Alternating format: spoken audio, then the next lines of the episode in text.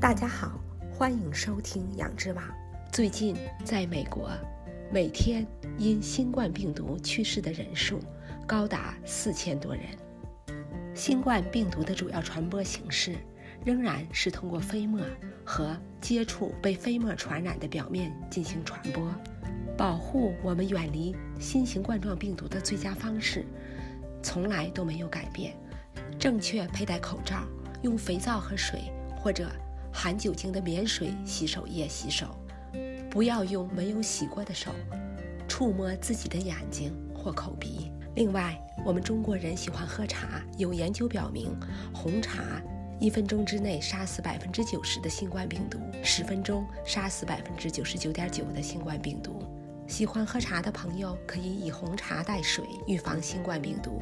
适当的体育锻炼和营养的饮食也很重要，特别是富含蛋白质的食物，比如鸡蛋、肉类、鱼等。我身边的很多朋友根据自己饮食和身体的需要，服用不同种类的营养补充剂。不少营养补充剂有预防流感和新冠病毒的功效。这里要强调一下，维生素 D 对很多人来说，冬季补 D 是必须的。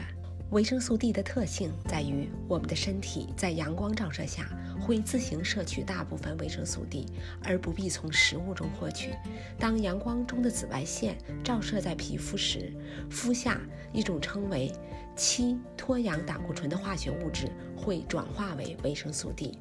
现在大多数地区，时值冬季，人们户外活动的时间大大减少，身体无法从阳光得到足够的维生素 D。美国国立卫生研究院的标准建议为每天六百至八百国际单位。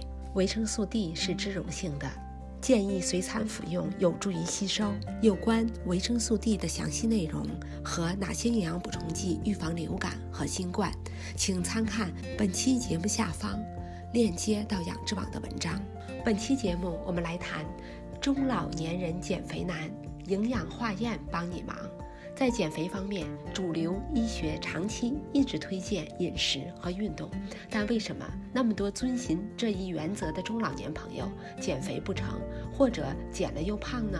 鲜为人知的是，中老年人体内的脂肪细胞有点像是良性肿瘤，如不加控制，就慢慢在你的腹部、屁股以及身体其他不需要的部位生长。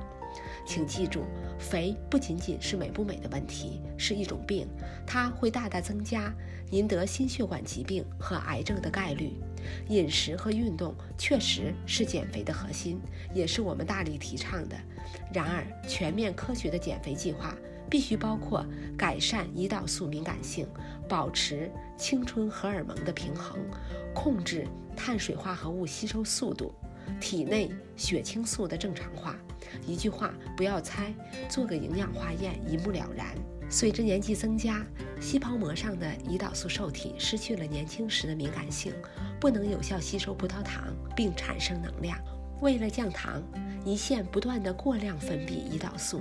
而细胞就会对它产生抵抗，导致一种称为胰岛素抵抗的病理状况。血液里长期循环的高胰岛素水平是种病症，显著增加了心脏病的风险。有几种营养补充剂可以恢复细胞膜对胰岛素的敏感性，包括络镁、可可多酚、鱼油等。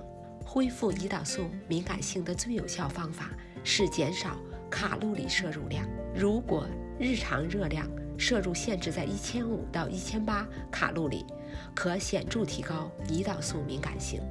间歇性进食对糖尿病控制和逆转的作用经常让人称奇。节食减肥的高失败率部分归因于中老年体内的荷尔蒙水平变化。很多男人腹部肥胖，如果体内缺乏足够的游离睾酮。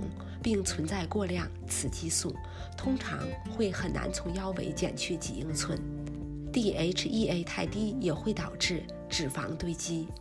通过血液化验可以测定这些关键荷尔蒙的水平。验血还应测量男性的前列腺特异性抗原体 PSA，排除前列腺癌。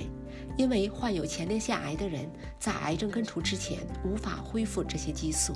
DHEA 是一种非处方膳食补充剂，甲状腺激素水平过低会影响身体代谢，体重也容易增加。过量的雌激素会导致女性体重增加，而且难以减轻。我们知道，过多的血糖使人容易获得不必要的脂肪。每餐只要摄取五克左右的可溶性纤维，就可以显著改善这一问题。膳食纤维可以增加饱腹感和改善葡萄糖、胰岛素的反应机制。为什么素食者的体重明显低于非素食者？专家们认为，重要的是植物纤维。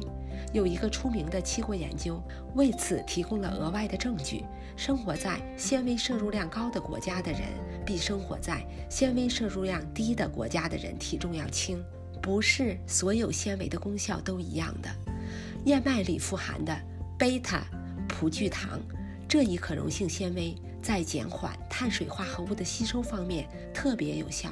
它产生的饱腹感可以帮助控制血糖和降低血脂。如果你需要吃富含碳水化合物的膳食，建议之前服用膳食纤维胶囊。当大脑充满血清素时，通常会产生饱腹感。有研究表明，一些人的暴饮暴食可能与他们大脑中的血清素缺乏有关。血清素是从色氨酸代谢而来的。